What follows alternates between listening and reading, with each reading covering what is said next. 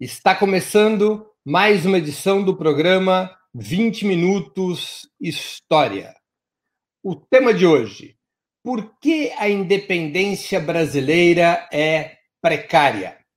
Nós vamos debater eh, no dia hoje, dia 7 de setembro de 2020, dia em que oficialmente se comemora a independência brasileira, qual a natureza desse processo? Como é que efetivamente se desenvolveu historicamente e qual o legado que o processo independentista nos trouxe. Uh, o tema, relembrando, por que a independência brasileira é precária? Antes de mais nada, é importante colocarmos luz na historiografia brasileira.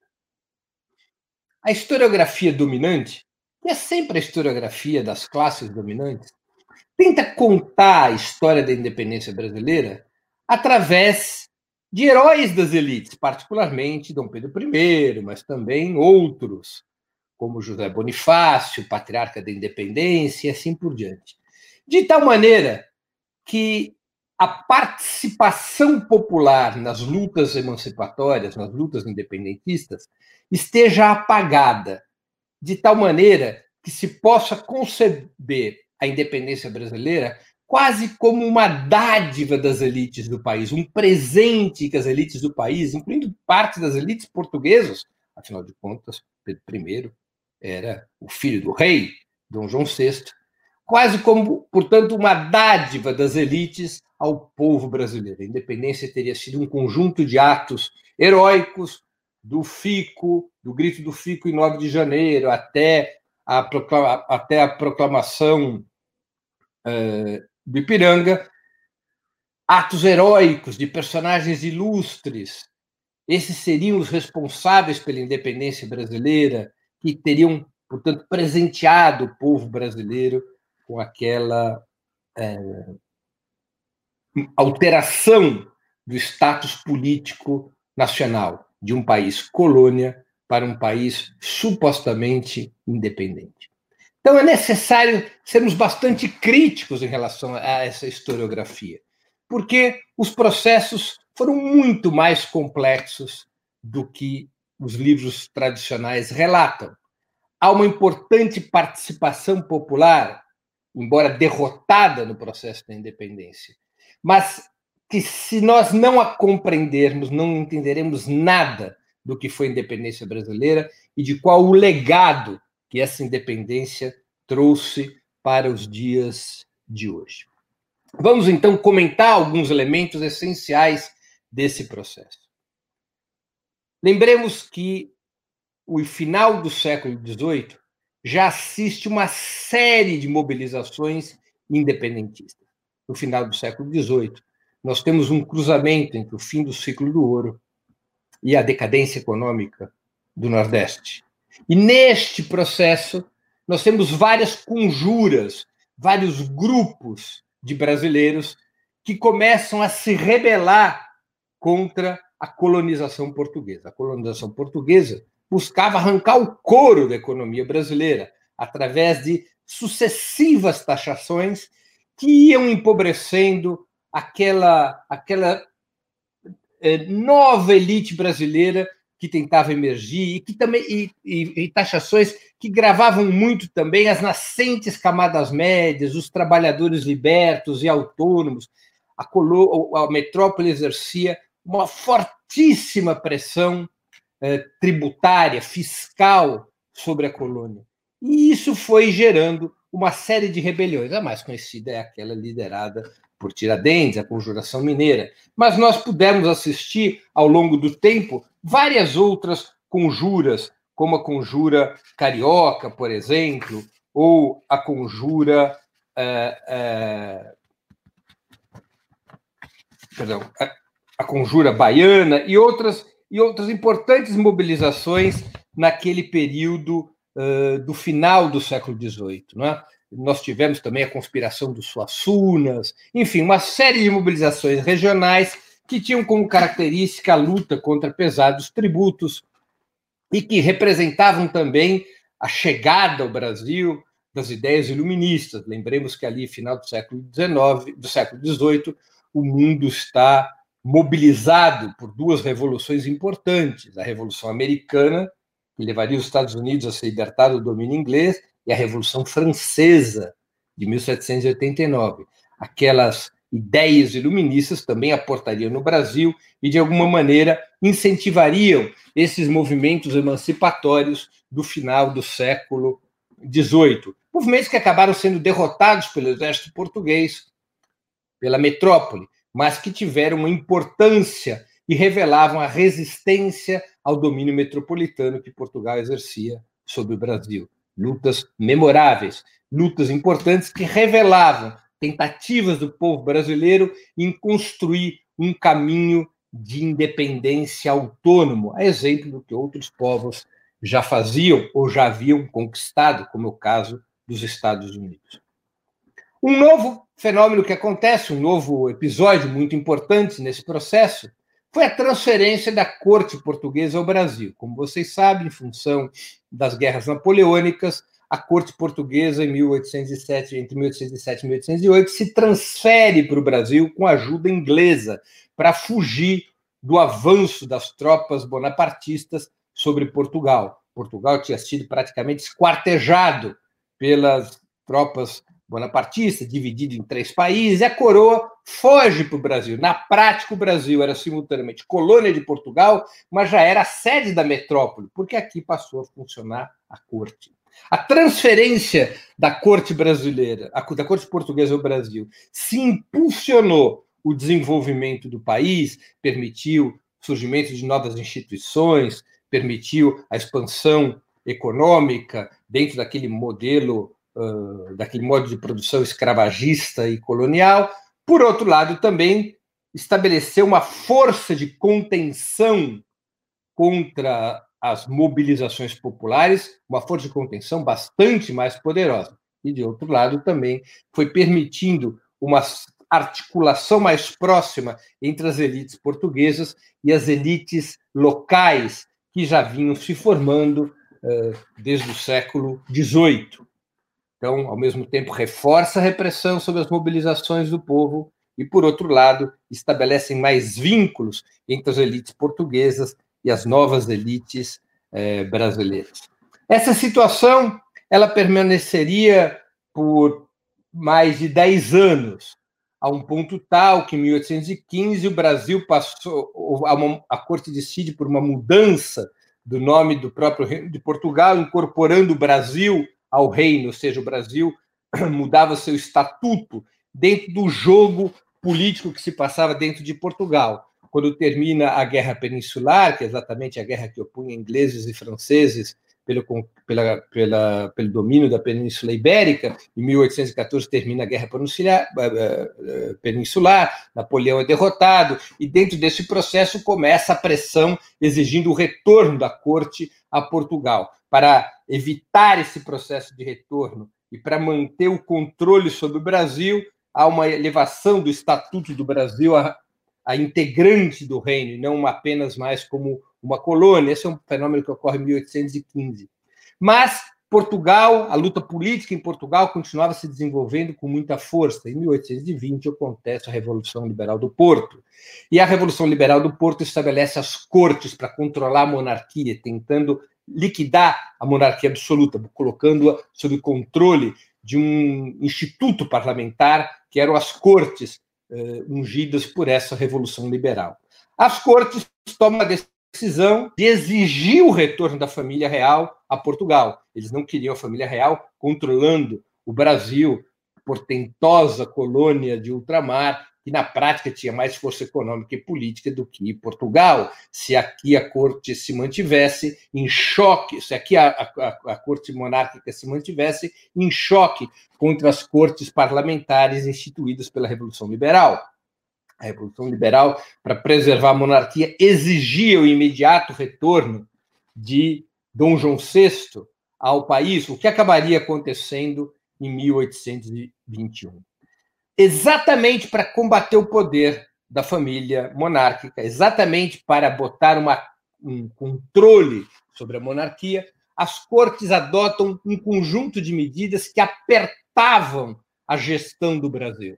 Que queria dizer apertar a gestão do Brasil? Quando Dom João VI sai, retorna a Portugal, aqui fica com o príncipe regente Dom Pedro.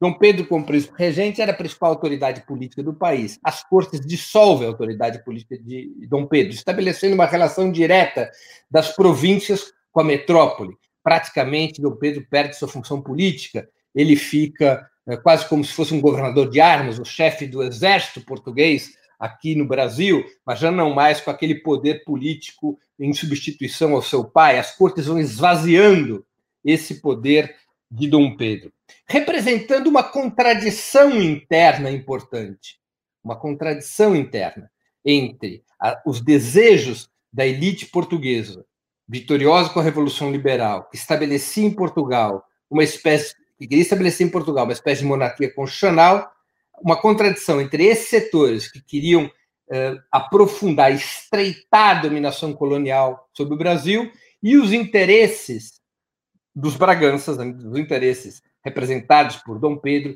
que gera uma mescla entre os interesses da corte portuguesa e de parte das elites brasileiras de autonomizar cada vez mais o Brasil em relação a Portugal. Então há uma contradição interna do bloco dominante, do bloco colonial, entre a elite portuguesa que queria apertar os parafusos em relação à dominação colonial sobre o Brasil e a corte, representada por Dom Pedro e parte das elites brasileiras, que queria romper essa, esse domínio é, exercido por Portugal em relação à corte estabelecida aqui no Brasil.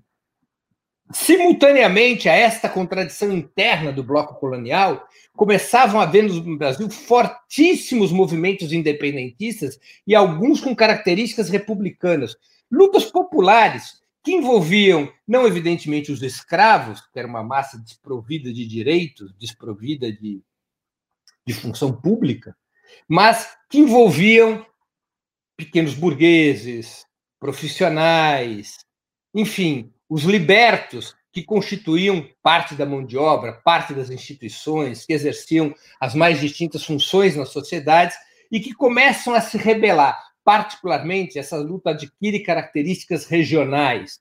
As distintas, distintas regiões do país querem se rebelar contra essa dominação colonial portuguesa, mas também não vem com bons olhos a alternativa dessa aliança entre a corte monárquica portuguesa, a corte dos Bragança, representada pelo Dom Pedro, e os grandes latifundiários, os grandes donos de terra. Isso daria ensejo a várias lutas populares de grande porte. A mais importante delas foi a Revolução Pernambucana de 1817. Portanto, além da contradição no bloco colonial, havia no Brasil um forte engajamento de lutas populares e rebeliões, que eram independentistas, algumas vezes republicanas, como a, a Revolução Pernambucana de 17, e abolicionistas em vários casos, contra a escravidão. Há uma repressão duríssima contra a Revolução Pernambucana de 1817, porque a lógica dos Bragança e dos grandes latifundiários era autonomia em relação a Portugal e repressão contra quem imaginasse um processo independentista que mudasse o modo de produção, que mudasse as relações econômicas do Brasil, que alterasse o modelo escravagista colonial. Era uma dupla luta da Casa de Bragança e dos latifundiários contra o hegemonismo lusitano e contra o povo que queria construir seu próprio caminho de independência. Dom João VI acaba retornando Portugal, como eu disse, em 1821, deixa Dom Pedro como seu príncipe regente, e dá-se início à etapa final da colonização política de Portugal em relação ao Brasil.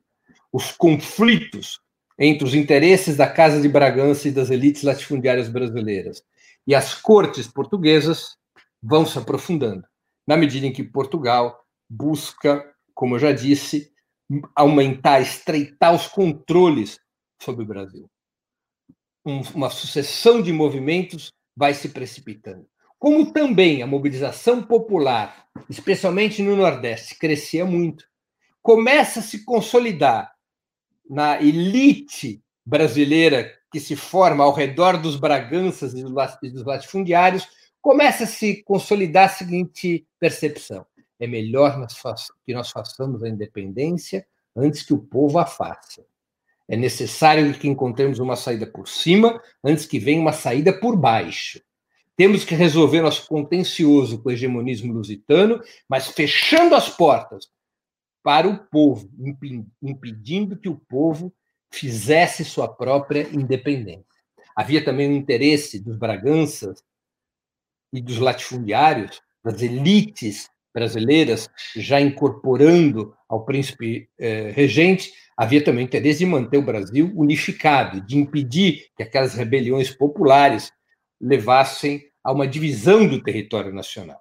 Neste contexto, os Braganças, Dom Pedro, as elites latifundiárias, os grupos sociais que gravitavam ao redor desse bloco independentista, eh, das elites independentistas, esse bloco vai amadurecendo a ideia da independência política imediata, até porque a pressão de Portugal crescia, intimidando, exigindo o retorno do próprio príncipe regente à sua terra de origem.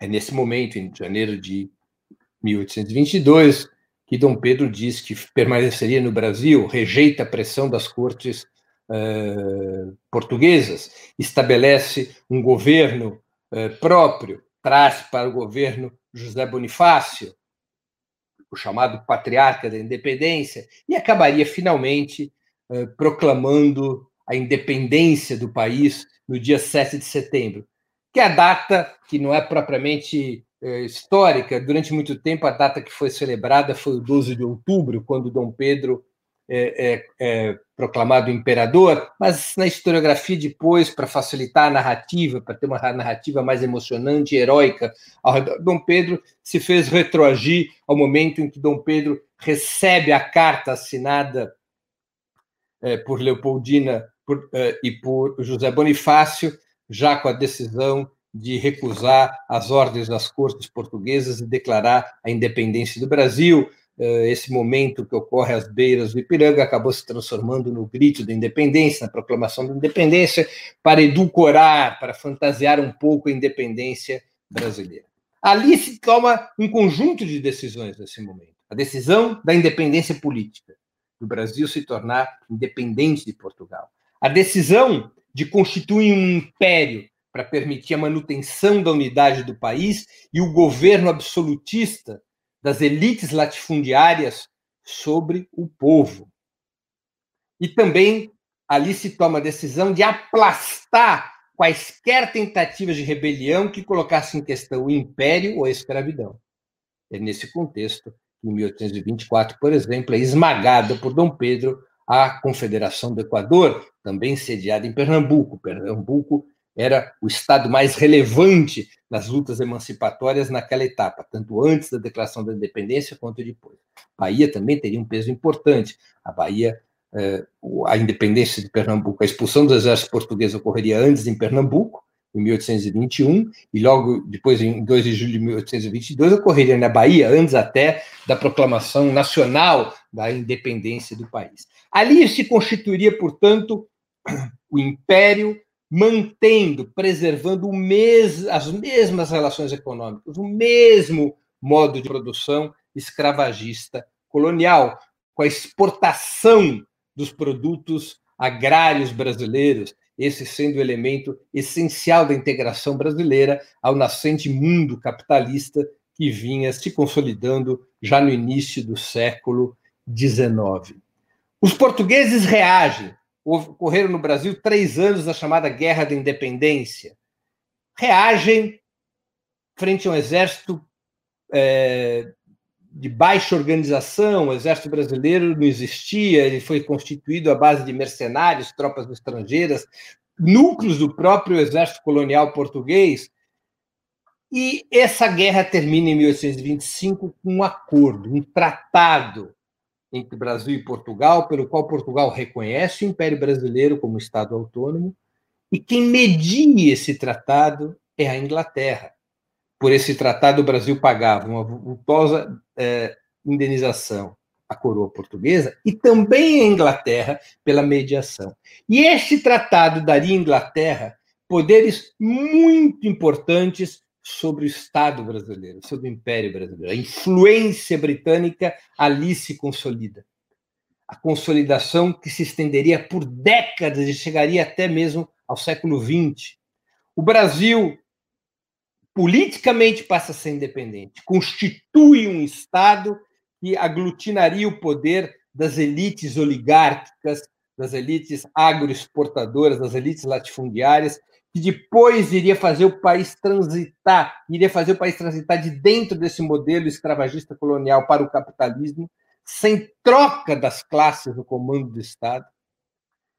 É, esse, essa, essa, essa transição por cima da independência brasileira, sem ruptura do modo de produção, sem ruptura das classes que controlavam o Estado, também teria como elemento central uma dependência em relação aos centros imperialistas, iniciada exatamente com esse tratado pelo qual Portugal reconhece a independência brasileira sob a bênção, sob a intermediação do Reino Unido. Então, é um elemento importante também na história. O resto, a gente já sabe o que acontece, ou seja, o desenvolvimento econômico do Brasil, a transição do modelo escravagista colonial para o capitalismo, sempre sem soberania nacional, sempre vinculados, sempre sub, com as elites sempre submetidas à hegemonia imperialista, primeiro do Reino Unido, depois, já no século XX, a hegemonia do imperialismo estadunidense. Não houve propriamente no Brasil, nenhum momento, nem ruptura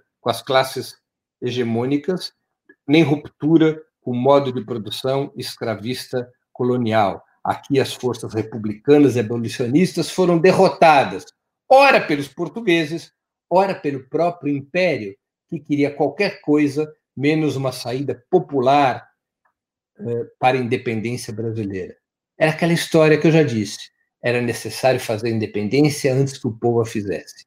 Era necessário mudar alguma coisa para que tudo ficasse mais ou menos como estava. Essa é a origem da precariedade da independência brasileira. A gente agora vai passar às perguntas do dia.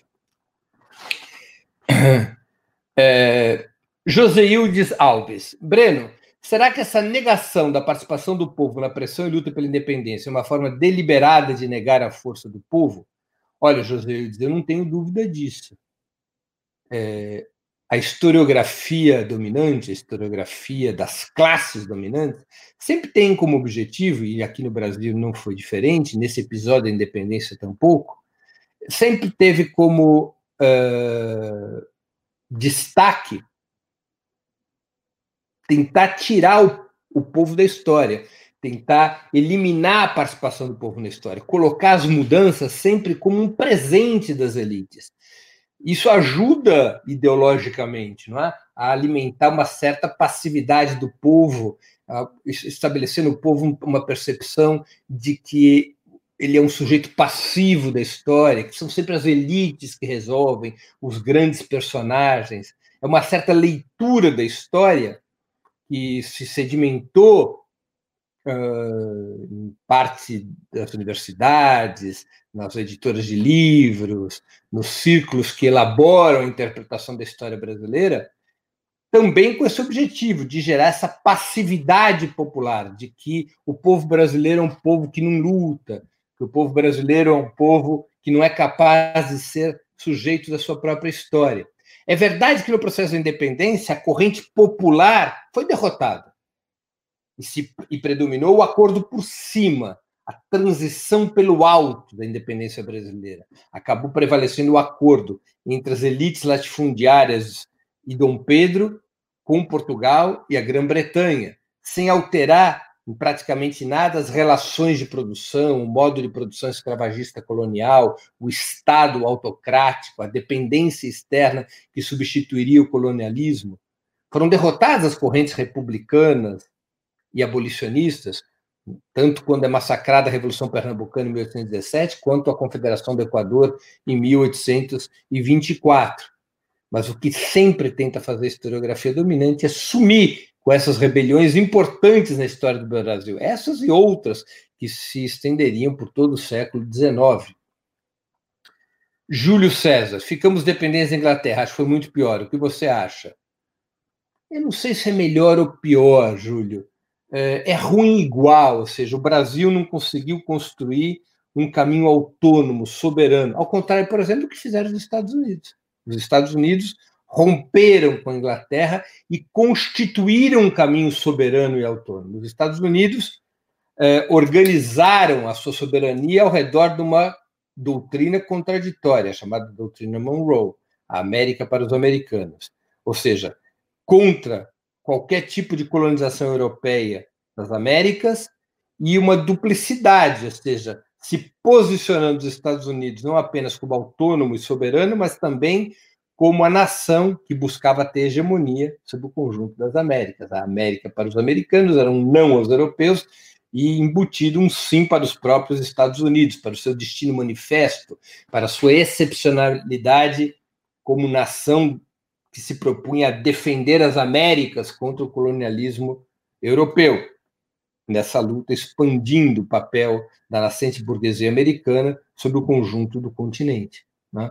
Então, tanto, tanto é assim que os Estados Unidos é o primeiro país a reconhecer a independência brasileira, já em 1824, antes do Tratado de 1825. O segundo país foi o México, mas o primeiro foi o Brasil, foi para os Estados Unidos a reconhecer a independência é, brasileira. Portanto, é, eu não faria uma, uma, uma, uma, eu não teria uma preferência sobre Portugal ou Inglaterra, mas em compreender que esse é um processo uh, permanente de subjugação, de dependência do Brasil na transição do colonialismo português ao imperialismo, à hegemonia do imperialismo britânico, sempre associado, isso é importante, viu, Júlio? Sempre associado às elites locais. As elites locais é que fizeram a opção pela dependência. Elas não foram forçadas a isso, porque elas tinham medo do povo. Elas queriam preservar o escravagismo. As elites locais eram profundamente vinculadas ao trabalho escravo e ao monopólio da terra. E essa essa vinculação, essa dependência das elites locais ao escravagismo e ao monopólio da terra, é essa que faz é a que faz é que faz com que essas elites estreitem laços de dependência primeiro com o Reino Unido, depois com os Estados Unidos para preservação daquele modelo agroexportador baseado no trabalho escravo e no monopólio da terra. Aqui no Brasil, se a gente quiser fazer uma comparação mal feita, porque toda comparação a gente tem que tomar cuidado, aqui no Brasil é como se as elites do sul dos Estados Unidos, os escravocratas, os latifundiários do sul dos Estados Unidos, é que tivessem ganho a guerra civil, e não a burguesia do norte. Aqui no Brasil, essas elites latifundiárias governaram, pelo menos até 1930, de uma maneira aberta e sempre construindo esses laços de dependência com o imperialismo, com o imperialismo britânico e depois com o imperialismo estadunidense. Ana Gondim. Breno, quem meteu o pé na porta pela independência não foi a Leopoldina? Dom Pedro foi só avisado pela carta. O cérebro por trás dele era ela e Bonifácio. De fato, a Leopoldina e Bonifácio, como eu já me referi na exposição, tiveram um papel importante com a carta que, que é enviada a Dom Pedro. Dom Pedro hesitava um tanto em relação à independência, mas seria um pouco de exagero dizer que ela colocou o pé na porta. Havia já uma confluência em relação à independência política com a participação de Dom Pedro. Dom Pedro tinha uma certa, hum, do ponto de vista mais pessoal, um certo constrangimento por causa do pai, rei de Portugal. Ou seja, tanto assim que na carta em que ele comunica ao pai a independência do Brasil, ele diz que se o pai retornasse ao Brasil, ele abandonaria o trono de imperador em favor do próprio pai. Então havia um certo constrangimento, mas havia já uma confluência por esse duplo motivo. Os conflitos com a, as cortes lusitanas era muito forte, e essas elites locais, essas elites internas, das quais, nas, das quais participava Dom Pedro e Leopoldina e Bonifácio, queriam se livrar da dominação portuguesa e também porque queriam, repito, fazer independência antes que o povo a fizesse, antes que o Brasil virasse um grande Haiti, vamos dizer assim, para usar uma imagem do terror daquela gente. Débora Bertol, Há uma independência política no Brasil, o colonialismo, o escravagismo, o Estado mínimo são perpetuados há séculos. Não, há uma independência política. O Brasil passou a ter um Estado independente. As elites brasileiras passaram a ter hegemonia sobre o seu próprio Estado. O Estado já não era mais uma forma de dominação externa. Isso é uma mudança importante. Permite essas elites internas irem construindo sua liderança política, social e econômica num outro patamar. A gente não pode negar esse elemento de independência política. O que não teve foi independência econômica, porque a opção dessas elites, como eu já disse, foi sempre é, de um estreitamento de relações com as metrópoles hegemônicas. É, o colonialismo deixou de existir, passou a existir o imperialismo, são formas diferentes. O escravagismo também deixou de existir, foi trocado pelo trabalho assalariado capitalista. Houve uma mudança, houve uma transição do modo de produção escravocrata para o modo de produção capitalista. Isso não pode ser negado. E o Estado mínimo não é um fenômeno permanente, é um fenômeno mais recente. Então a gente tem que tomar um certo cuidado com os conceitos. É, a própria Débora Bertal pergunta como desconstruir, em que medida é possível romper com essa dependência. Olha, só é possível, penso eu, romper com essa dependência se o povo retomar o fio da história da Revolução Pernambucana de 1817. Ou seja, se o povo passar a ser o sujeito hegemônico da história, romper com as elites burguesas e oligárquicas do país, estabelecer um governo popular, um governo que adote reformas estruturais e que rompa com a ordem imperialista. As elites brasileiras, a burguesia brasileira não vai fazer isso. É apenas o povo, através de um governo que o, represente e o organize como força dominante, é que terá condições de concluir a nossa independência, digamos assim, de fazer com que a independência política também seja independência, seja também a emancipação econômica e social. Tereza Cristina Barwick Barata. Bom dia. Quais influências ou conexões você poderia apontar entre esse momento de independência brasileira e os processos e lutas emancipatórios das colônias espanholas na América Latina? Os processos da América Latina já estavam em curso, é evidente que eles tiveram um peso. Agora, eles têm uma natureza distinta da independência brasileira porque eles constituíram movimentos de incorporação popular, de guerra revolucionária contra o colonialismo, muito mais presentes que no Brasil. Enquanto a transição no Brasil foi uma transição dominada por um acordo pelo alto entre as novas elites internas, a corte portuguesa da Inglaterra, os processos, ou grande parte dos processos da América Hispânica foram processos marcados por rupturas uh, entre as elites locais e o colonialismo espanhol. E essas elites locais, para poder arregimentar forças e derrotar a Espanha, tiveram que armar o povo, construir um discurso nacionalista, tiveram que avançar na constituição de universidades, construir uma elite local uh, mais, a, mais preparada para governar o país, tiveram que fazer concessões ao povo.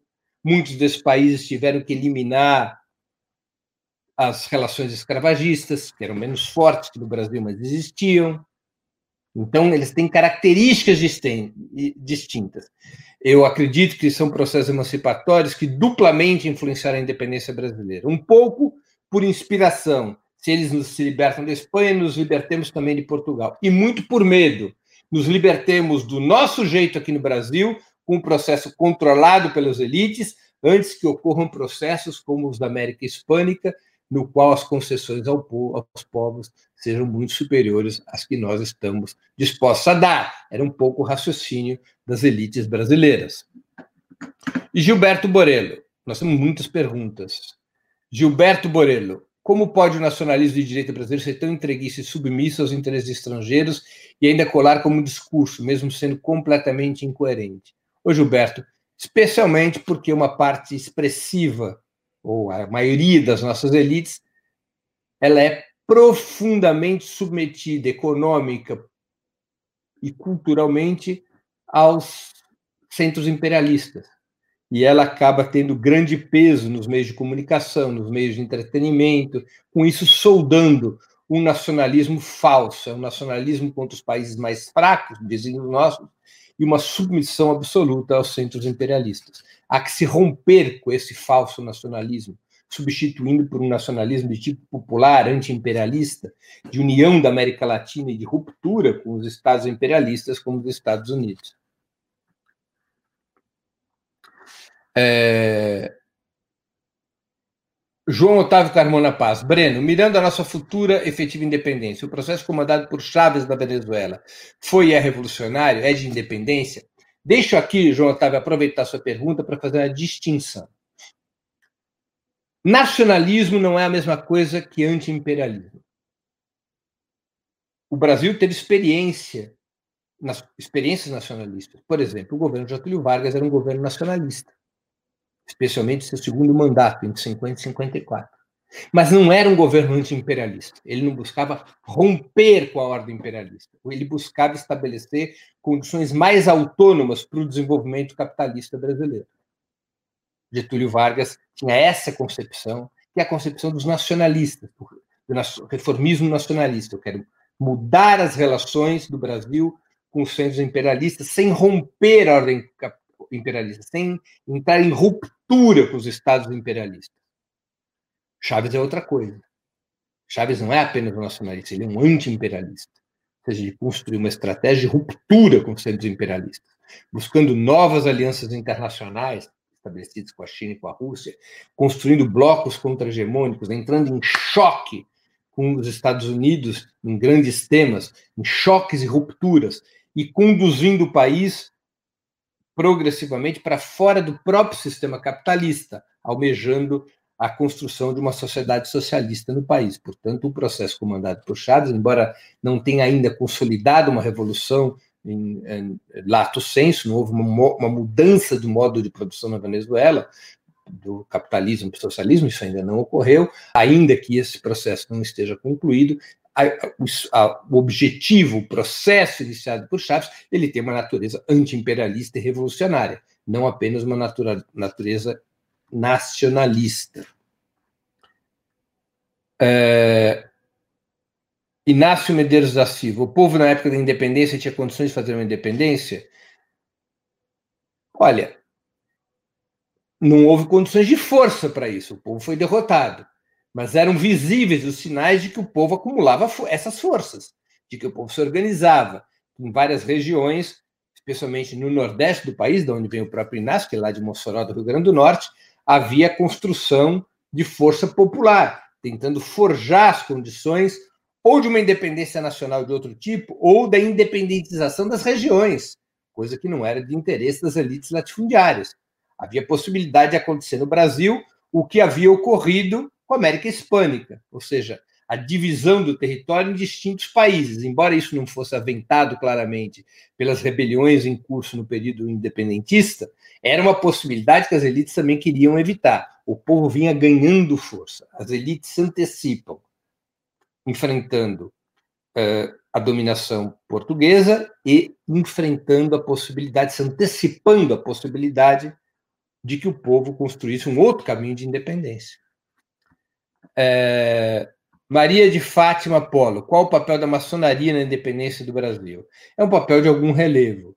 Os maçons apoiavam especialmente os liberais contra os bonifacistas, os seguidores de José Bonifácio. É? É, os maçons, portanto, estão articulados com a construção desta elite interna que comandaria o império, que serviria como é, cabeças e articuladores desse novo bloco é, oligárquico que vai se forjando no Brasil depois da independência. E tem um papel relevante, com oscilações ao longo de toda a história. Breno, o Brasil até hoje não fez uma reforma agrária que rompesse com o latifúndio. Esse é um dos legados da, da, da independência precária brasileira. Ou seja, aqui houve independência sem mudança alguma do modo de produção escravagista colonial. E a preservação desse modo de produção escravagista colonial pressupunha a preservação do latifúndio. É um traço permanente no Brasil, até mesmo pós-Revolução de 30. Getúlio Vargas nunca mexeu na propriedade da terra, por exemplo, embora fosse um governo nacionalista. Porque a propriedade da terra é um elemento fundante das elites que dirigem esse país desde a independência, e até antes da independência. Não houve uma mudança de classes sociais com a independência política no Brasil. As mesmas elites latifundiárias continuaram a governar o país, uma mudança do regime político, do regime colonial português para um regime imperial brasileiro, mas preservando o modo de produção escravagista colonial e preservando a hegemonia das elites latifundiárias, que com a independência ganham mais força e exatamente por isso elas organizam a independência, para impedir que o povo a fizesse e para garantir para essas próprias elites latifundiárias maior poder político, em contraposição ao poder político que queria, queriam exercer as cortes portuguesas. É, termino assim as perguntas de hoje. Eu queria pedir desculpas. Eu vou ler uma última pergunta que acabou de subir aqui, ainda dá tempo. Hoje podemos dizer que somos independentes? A pergunta é da Jusilene é, Gama. Sim, nós podemos dizer que somos independentes, politicamente independentes, mas o Brasil não é um país econômica e socialmente dependente. A emancipação brasileira tem que ser completada. E ela só poderá ser completada, eu penso, com as classes trabalhadoras assumindo o comando do Estado. Eu não acredito que essa emancipação possa ser completada sem que o Brasil transite de um sistema capitalista para um sistema socialista. A emancipação completa do Brasil não pode se dar dentro da ordem capitalista. Apenas o socialismo pode permitir ao Brasil que seja complementada sua independência. Hoje, independência política para independência econômica e social. A respeito do tema de hoje, para a gente finalizar o programa, eu vou colocar no ar a enquete que a gente fez junto aos nossos espectadores. Qual o principal problema legado pelo processo de independência no Brasil levado a cabo por Dom Pedro I? 25% dos 710 que opinaram responderam a manutenção da escravidão. De fato, Dom Pedro se torna imperador, o Brasil se torna independente, a escravidão segue igual.